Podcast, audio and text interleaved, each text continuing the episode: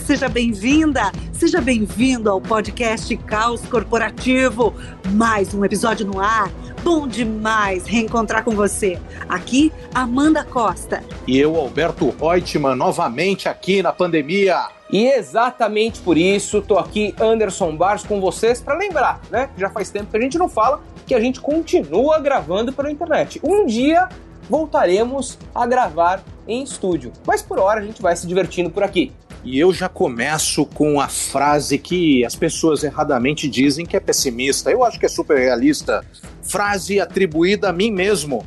Tem dias que nada dá certo e tem dias que dá tudo errado. Muito bem, Alberto. Gostaram? Foi bom? Tá ouvindo? Palmas É? Que pra jeito você. de Vocês começar a semana. Isso, Vem, publicar no Anderson Google. Bars. Vem, ilumina este episódio, por favor. E para me ajudar aqui a combater o Alberto, não só o coronavírus, eu trouxe o doutor Abílio Diniz, grande líder brasileiro, que nos fala o seguinte: o sucesso não depende daquilo que você quer ser ou ter, mas sim da postura e atitude diante do que você já tem. Otimista. Uau, muito bom! E você já sabe, a gente tá com a temporada Qual é a música que toca na sua empresa no ar? E hoje a música vai ser Você não vale nada, mas eu gosto de você. Você não vale nada. Um clássico, muito bem. E quem disse que não ouviu é mentira, que já ouviu sim. Tem gente dançando, que eu sei. Você aí, chacoalhando o esqueleto. Vai fundo. Nessa pandemia temos que dançar. Dançando e rodando. Esse sofrimento não tem explicação. Tentando te esquecer. Vendo a hora morrer, não posso me acabar na mão. Seu sangue é Você já se sentiu diminuído em algum ambiente? Já achou que não merecia algum crédito? Já pensou que não merecia um elogio, ou até uma promoção? Já achou mesmo que não valia nada? Sabia que esses pensamentos estão todos ligados às chamadas crenças limitantes? Que, por sua vez, acabam produzindo a tal da síndrome do impostor ou da impostora. E é esse o tema da nossa conversa de hoje. E para nos ajudar a entender essa história de síndrome do impostor, síndrome da impostora, crenças limitantes, a gente tem um time super legal que vai trazer visões muito práticas a respeito desse assunto. A gente vai ouvir a Priscila Lopes, gestora de recursos humanos da Aliança Energia. Mark Tawil vai estar com a gente também, diretor executivo da Tawil Comunicação e Top Voice do LinkedIn. Sandra Carmona, queridíssima do Rabobank. Daniela Cabral, diretora de RH da CNN Brasil. Adriana Felipelli, sócia da Felipelli Consultoria Organizacional. E o queridíssimo Gilberto Cury, presidente da Sociedade Brasileira de Programação Neurolinguística. Vamos lá!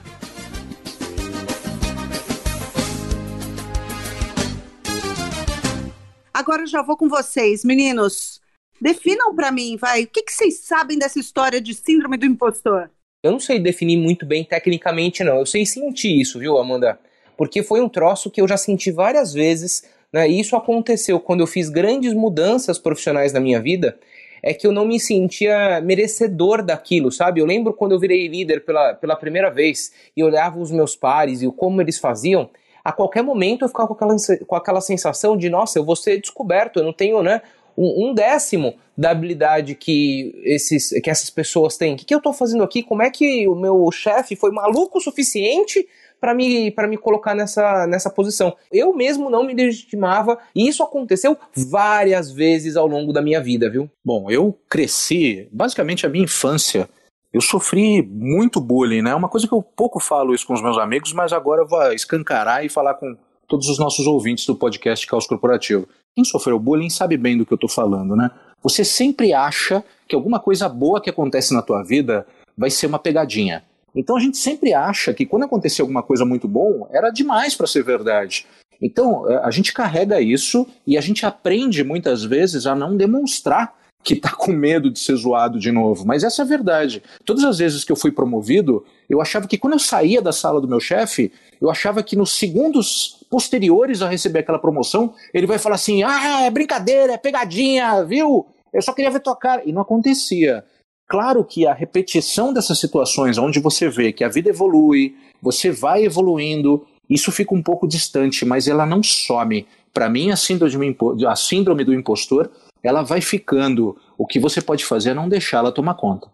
Sim, e existem pessoas famosas, né, que, que relatam ter tido síndrome do impostor como por exemplo o próprio Albert Einstein. Outra pessoa muito famosa é a ex-primeira-dama dos Estados Unidos, Michelle Obama.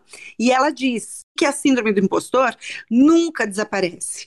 Então, eu queria chamar aqui a querida Adriana Felipelli para nos ajudar a entender, de fato, o que história é essa de síndrome do impostor. Conta pra gente, Adriana, seja muito bem-vinda. Olá, pessoal do Caos Corporativo. Eu tô aqui com vocês para falar sobre a síndrome do impostor. Então, ele é um termo que aconteceu desde 1978 é um mecanismo de defesa psicológico. Não é uma doença em si, mas é um mecanismo de defesa. A ideia central, para explicar um pouquinho para vocês, ela envolve a forma como os outros nos, nos veem e a maneira como que cada um de nós nos se vê também. Principalmente em relação às conquistas profissionais, mas não é somente no campo profissional. É, normalmente as pessoas elas não acreditam nas evidências de seu sucesso ou das suas competências e nem se sentem merecedoras de reconhecimentos ou às vezes até de elogios. Elas pensam provavelmente que o que aconteceu com elas é uma causa de sorte ou foi uma questão de sedução, ou algum momento que alguém gostou, ou caiu nas graças delas e acabou dando uma, uma chance na vida, ou alguma questão ligada muito mais ao seu fator empático que influenciou elas conseguirem, mas não por um aspecto real de competência.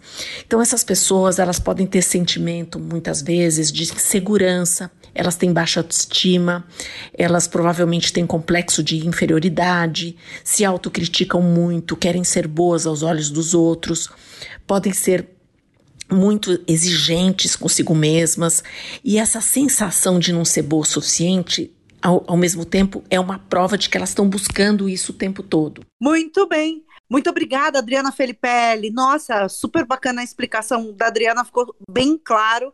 Tem muito a ver com insegurança, né, gente?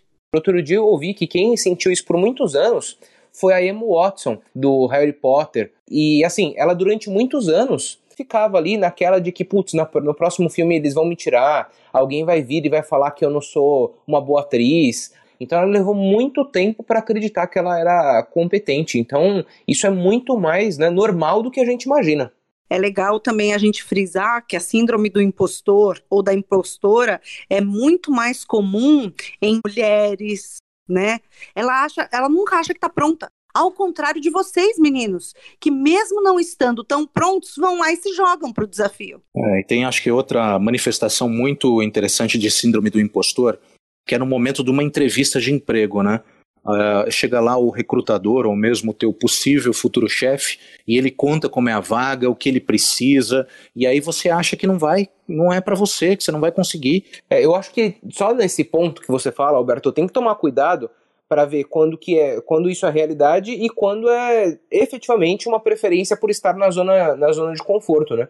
Porque tem pessoas que ainda acham que estão ali produtivas no seu ciclo, que estão aprendendo, que tem um legado ainda para deixar nas suas organizações, né? E tudo bem, a gente não tem que trocar de emprego a cada hora que recebe uma nova, uma nova proposta. Só tem que entender com cautela o que está nos motivando a tomar cada uma dessas decisões. Né? Então, né? nossos ouvintes sabem um pouquinho da minha história, que eu sou jornalista, apresentei telejornal a vida inteira, fiquei viúva, fui para a empresa de, de materiais recicláveis da família e acabei encontrando dois sócios maravilhosos. Não sei se vocês já ouviram falar, Alberto Reutemann e Anderson Basco. Tamo junto! Pois é, e juntos a gente montou aí a melhor consultoria de educação corporativa do Brasil.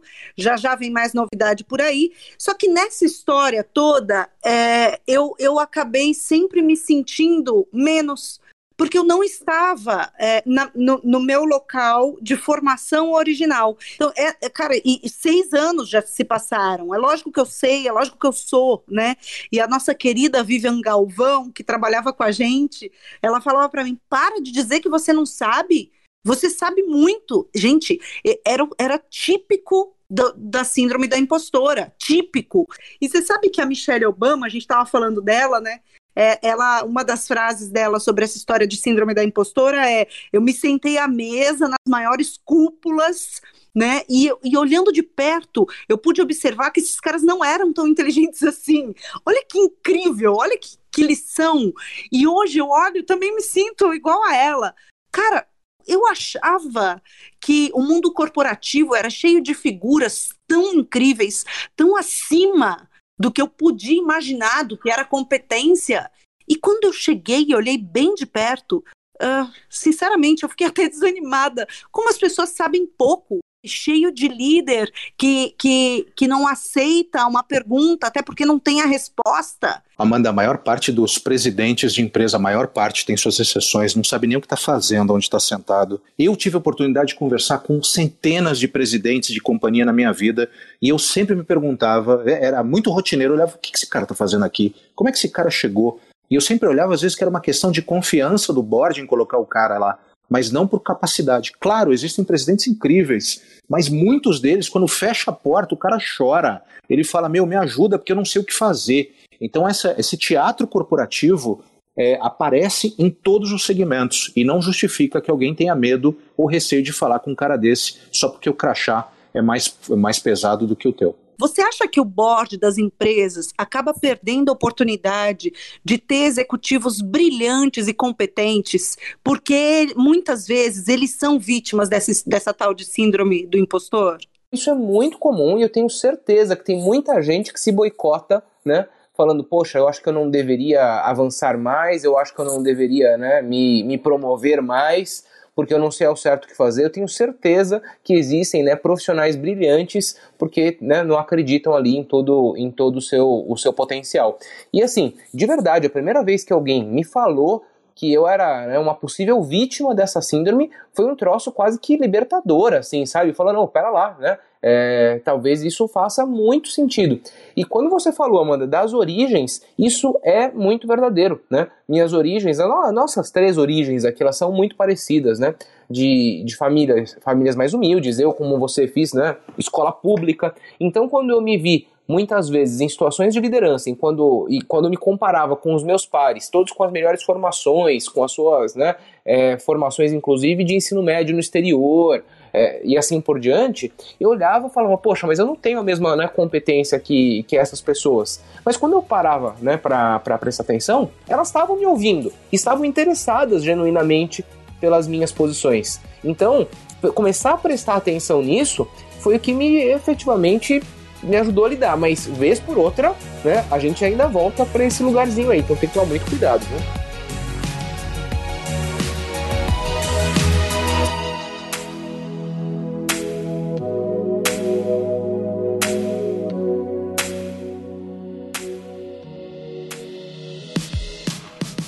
Esse papo todo de síndrome do impostor e da impostora, claro, tem muito a ver com as tais crenças limitantes. Então eu vou chamar aqui para conversar um pouco sobre elas com a gente o querido Mark Tawil, nosso grande amigo, top voice do LinkedIn, diretor executivo da Tawil Comunicação. Ajuda a gente a entender essa história de crença limitante, Mark. Seja muito bem-vindo. Olá, amigos do Caos Corporativo. Que prazer estar aqui com vocês.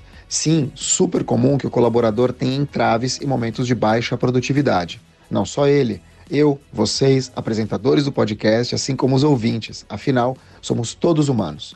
E a curva de sentimentos humanos jamais é linear. É preciso ficar atento aos picos dessas curvas, pois são eles que evidenciam o tamanho do dilema pelo qual está passando o profissional. Minha sugestão é começar sempre, sempre pelo acolhimento, pela escuta ativa. O que está havendo? A pandemia afetou alguém da família dele? Eu, Mark ou a empresa podemos ser úteis em alguma coisa? Esse exercício simples de empatia já faz toda a diferença. Faz com que o colaborador que passa por uma situação de baixa possa se abrir, dividir angústias e aliviar o peso das costas. O segundo passo é encontrar uma estratégia de produtividade conjunta. Talvez redistribuir tarefas, mudá-lo momentaneamente de posição. Se não for possível, quem sabe dar-lhe um day off ou reduzir sua carga horária, ainda que momentaneamente. Claro que aqui não estamos falando dos preguiçosos, dos braços curtos. Com esses é outra conversa. Agora, fica evidente para mim que baixa produtividade, assim como alta produtividade, não duram para sempre. E o gestor que tem essa consciência, com o tempo, engaja mais e, portanto, colhe frutos mais maduros. Valeu demais, Caos Corporativo. Vida longa a vocês. Até uma próxima. Que legal, Mark, que você está aqui com a gente. Somos ávidos leitores aí da tua coluna, inclusive na época Negócios. Muito feliz de você estar aqui conosco. Volte sempre. Eu acho que isso que o Mark está falando é muito legal, né? Porque é o seguinte, a gente acho que as nossas crenças limitantes elas começam na infância, né? Eu, eu, a gente sempre vê que geralmente a, a grande ofensa que uma criança pode falar para outra é o famoso ninguém gosta de você. Né? E isso as crianças choram quando elas ouvem isso, né? Gera desde cedo uma necessidade de ser aceito, de ser gostado pelas pessoas. Essa necessidade de ser aceito, eu acho que hoje é a principal crença limitante das pessoas, né? E a gente ouve isso das mais variadas formas, né? Como é que as pessoas podem gostar de você? É, você precisa ter sucesso, você precisa ser foda. Como é que você é, vira alguém acima da curva? As pessoas são bombardeadas por esses rótulos do que elas devem ser menos que elas sejam elas mesmas. E quando você não consegue ter o primeiro milhão, quando você não consegue virar CEO antes dos 40 anos, ou quando você não monta uma startup que vira unicórnio, elas se frustram e a crença limitante aí sim toma conta da pessoa. Alberto, foi ótimo que você acabou de dizer, porque eu estava até aqui com um artigo né, da Faculdade de Medicina da UFMG. E aí o psicólogo, né, Gilmar Tadeu de Azevedo Fidelis, ele fala, né, que a síndrome do impostor, ela ainda não é, né, considerada efetivamente uma, uma síndrome, né, pela, pela OMS, mas são muitos os especialistas que se dedicam ao tema, assim como ele. E ele diz que a síndrome né, do impostor tem algumas características. É, eu vou só passar por algumas delas, que é muito comum em quem tem a síndrome do impostor sentir né, ansiedade, dúvida e insegurança quanto às próprias capacidades. A gente já falou isso de monte aqui. Aí essa pessoa ela é levada a práticas de autossabotagem. É, além disso, ela tem uma dependência de aprovação externa imensa. Ela desqualifica os seus feitos pessoais e os tem como sorte. E por fim, né, ela se sente muito insegura com relação às próprias capacidades e não se sente merecedora daquilo que conquista. E como é legal pensar, né, o quanto o, toda a comunidade ali do trabalho, os colegas de trabalho precisam ficar de olho nisso. Quanta gente eu conheci assim, olha, o que, que você fez, que incrível, olha esse resultado. Não, imagina, isso não foi nada.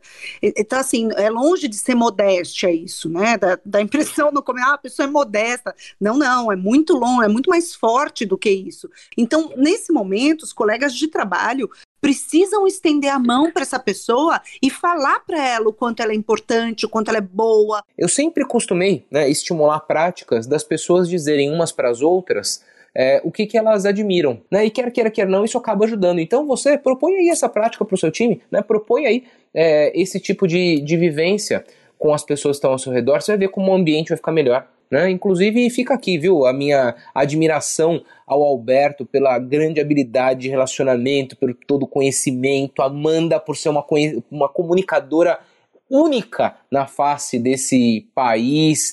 Então, olha, quando você receber um elogio desse super legal, é, você pode responder da seguinte forma: Obrigado, Anderson. Ou então você pode responder com a síndrome do impostor, né? Não! Não, Anderson. Não. São seus olhos.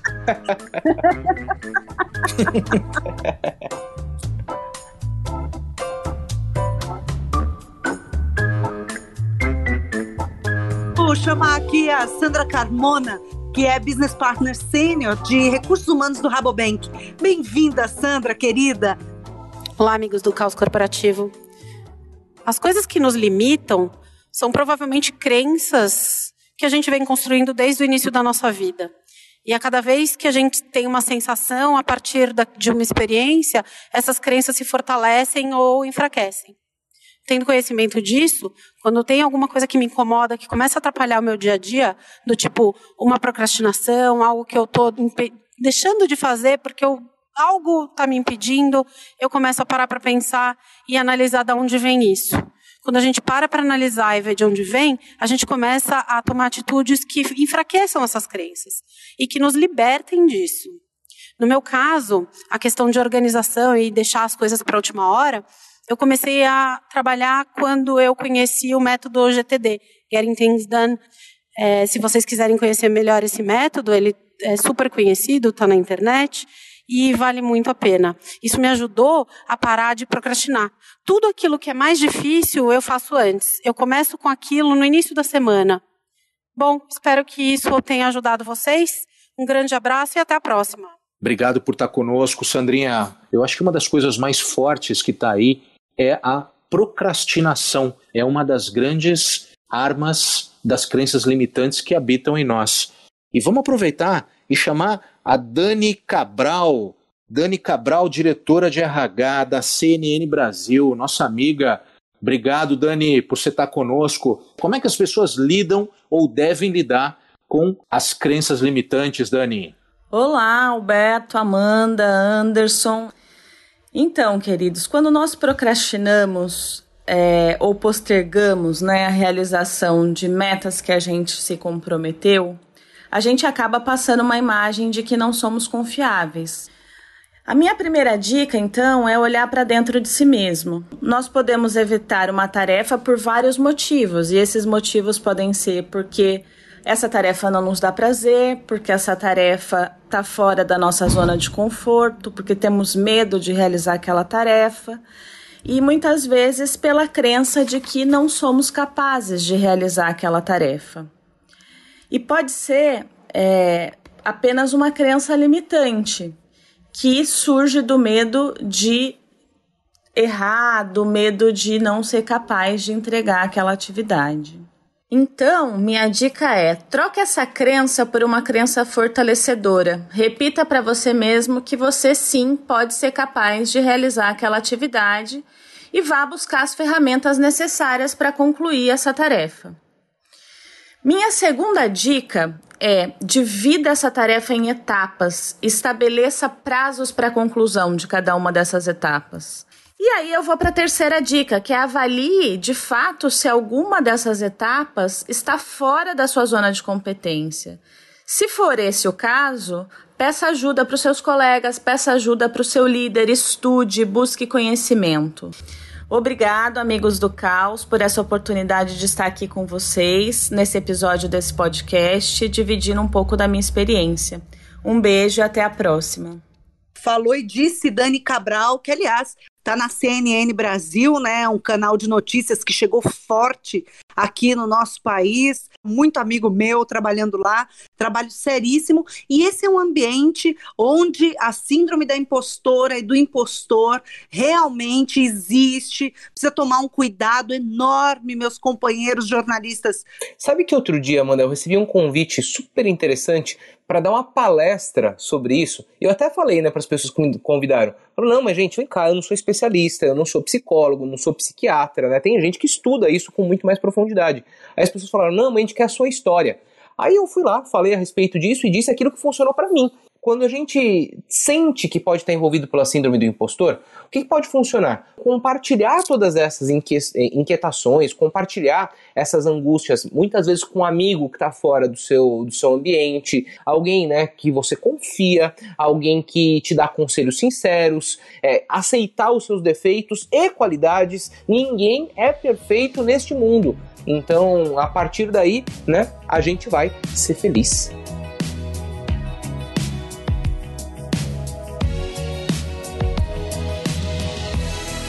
Vou trazer um tema aqui. E quando o cara é impostor de verdade? Sabe qual, qual que é a diferença do que é ruim de verdade para o que se acha ruim?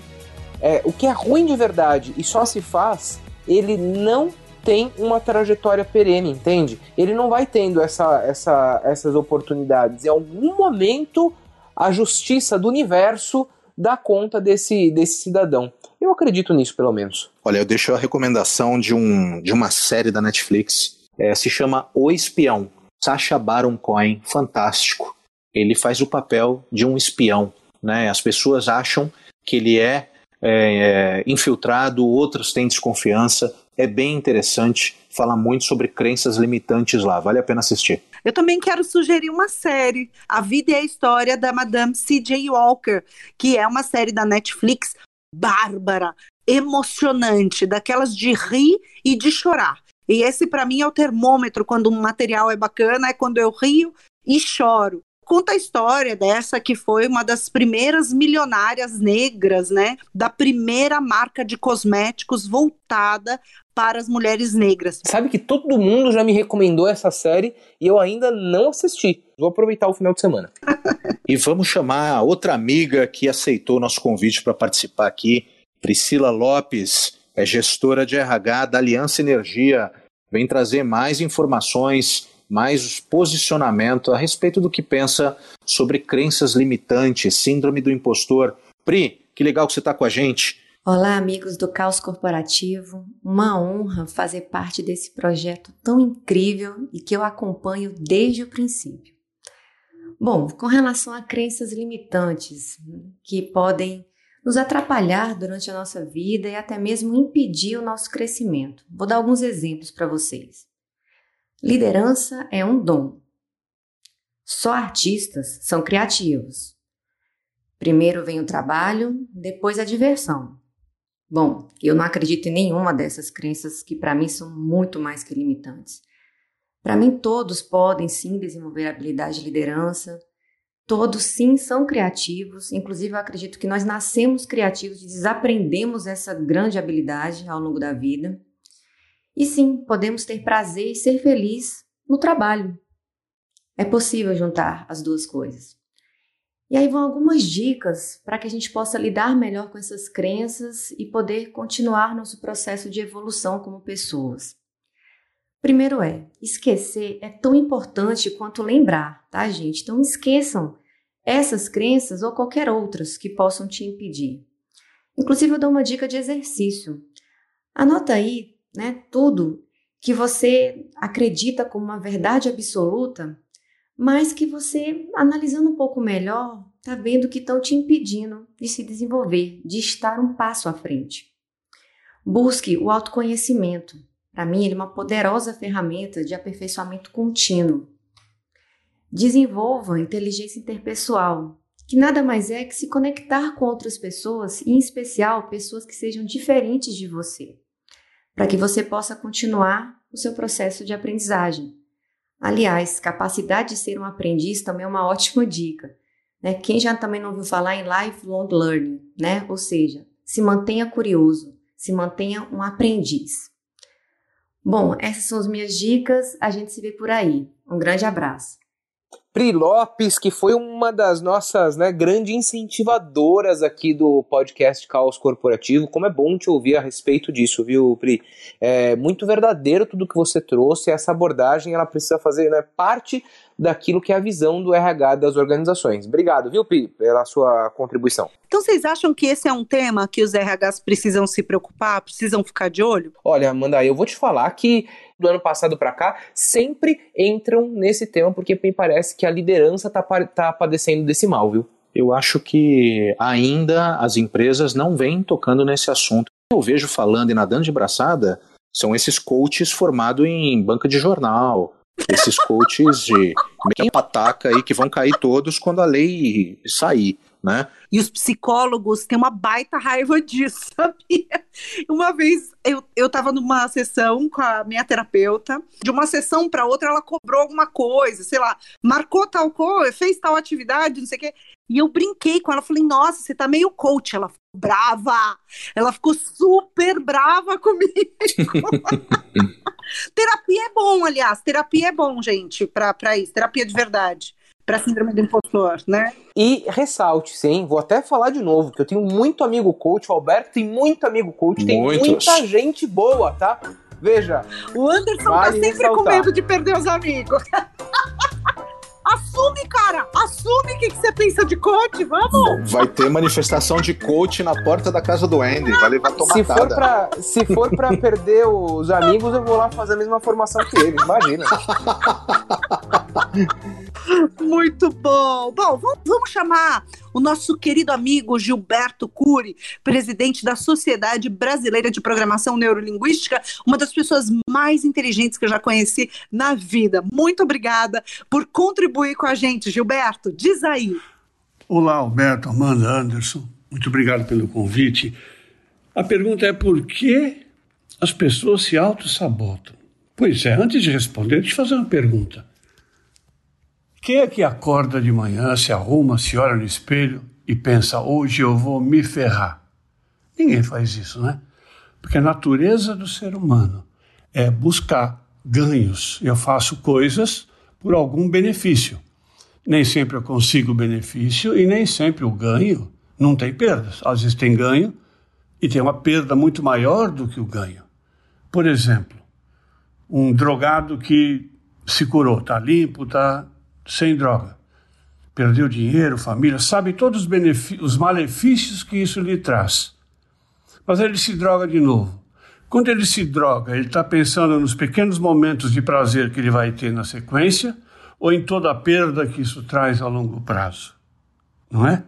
Então, o que a gente busca na realidade é proteção. Ninguém se auto-sabota. Eu posso fazer uma coisa que não dá certo e eu perco. Mas não existe autossabotagem como muita gente fala. Quando eu não faço alguma coisa ou evito alguma coisa, eu estou evitando um resultado negativo indesejado.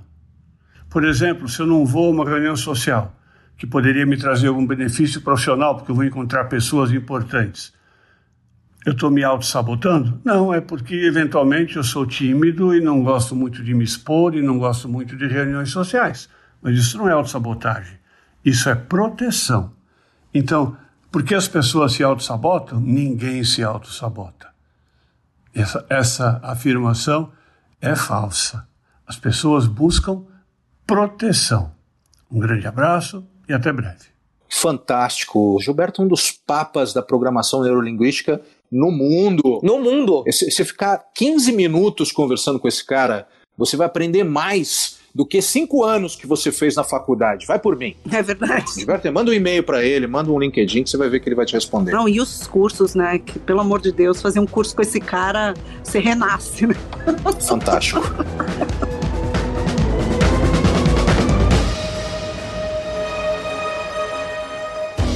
Vamos embora? Bora! Ah, tá tão gostoso falar disso tô saindo daqui tão energizado, tão, tão crente de mim mesmo. Você viu, Andy? Você acabou de fazer um episódio, você é bom nisso. Você precisa de um, de um coach. Pois é. Eu sempre tive certeza. É, Andy. Inclusive. Vai que você vai conseguir. Você vai chegar lá, Andy. As pessoas gostam de você. ah, que bom. Fico feliz. É, gente, é isso. Que a gente possa cada vez mais acreditar verdadeiramente no nosso potencial. Eu sempre digo que fazer algo que você não domina é como ficar de pé. O Saci Pererê que me perdoe, mas é como ficar de pé é, numa perna só o tempo todo, sabe? Então eu acho que o caminho é você se dedicar a uma atividade genuinamente, que você goste. E eu acho que assim vai ficar mais fácil de você reconhecer seu próprio valor. Todo mundo, por melhor que seja naquilo que faz, por mais referência que seja naquilo que faz, fez aquela ação pela primeira vez na vida e naquele momento ela não era boa. Muitas vezes a gente se compara com um cara que já desempenha uma uh, certa atividade já faz muito tempo e fala: eu nunca vou chegar lá. Pois se você não começar aí, que não vai mesmo, né? Não, e sabe o que é legal pensar também, Ander? Eu nunca vou chegar lá onde? Esse lá é o lá daquela pessoa. Então a gente precisa também parar de se comparar. A gente precisa acreditar na gente mesmo, em frente e conquistar o lugar no mundo que está reservado para nós. E eu acho que a melhor dica foi a Amanda que acabou dando, né? Para de se comparar com os outros, se compara com você mesmo. Como é que você está hoje em relação a ontem, né? Uma das frases que eu deixo aqui para vocês é de Khalil Gibran, poeta libanês. Para alcançar conhecimento, adicione coisas todos os dias. Para alcançar sabedoria, elimine coisas todos os dias. Que a gente possa ter cada vez mais conhecimento e sabedoria todos os dias. E você acabou de ler uma frase otimista, hein, Alberto? Muito é, não bem. se acostumem. não se acostumem com isso. Hã? Aliás, que história é essa de, de falar frase fora do lugar? Então eu também vou falar. Eu vou falar essa frase que eu falo ela para mim todo dia. Então eu sugiro para você começar a falar também. Eu me amo tanto que tenho até ciúme de mim. Quem que vai puxar a música hoje? Hoje sou eu que puxo, porque a última vez o último capítulo houve muitas reclamações. Imagina! Do Queen. Quem que Muitas reclamações do Queen. Muitas reclamações. Até parece. As pessoas ficaram indignadas. Prove, eu, eu vou te poupar. Prove. Eu recebi mais de 150 e-mails ah, de pessoas pedindo para que eu voltasse a recomendar as músicas. Então, atendendo a pedidos, Beautiful Day, YouTube, Beautiful Day.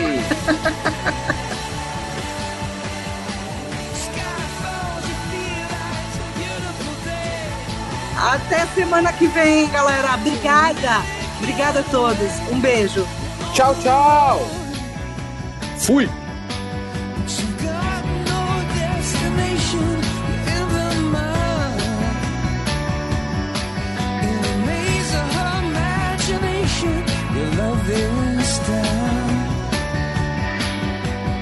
Even if that